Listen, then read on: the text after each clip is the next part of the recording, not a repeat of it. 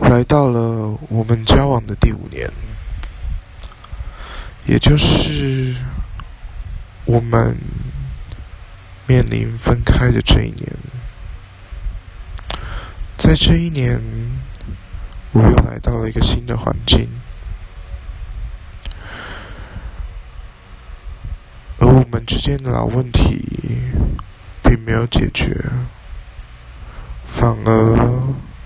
我们之间的嫌隙越裂越大，而我们之间的交流越来越少，到最后可能一天没有五句话的交流。当时的我们对于这种情况都感到非常的痛苦。是，我们没有人有办法改变这个局面。我总是拿着课业忙碌、社团等等之类的问题来掩饰自己已经不太知道该如何与你相处，而你好像。也适应了这种情况，也不像会像前几年那样跟我哭诉说，为什么我都不陪你？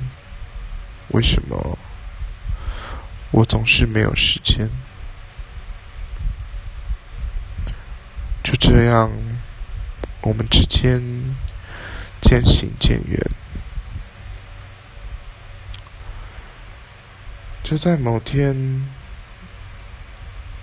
你终于下定决心，说了分开，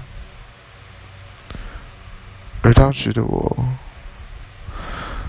真的自以为潇洒，对你说：“好啊，尊重你的决定。”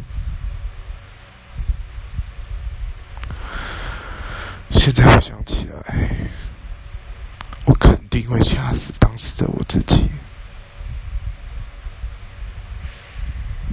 以避免他说出这种话。不论如何，最终我们还是分开了，而我们之间的故事也到了这一年。画下句点。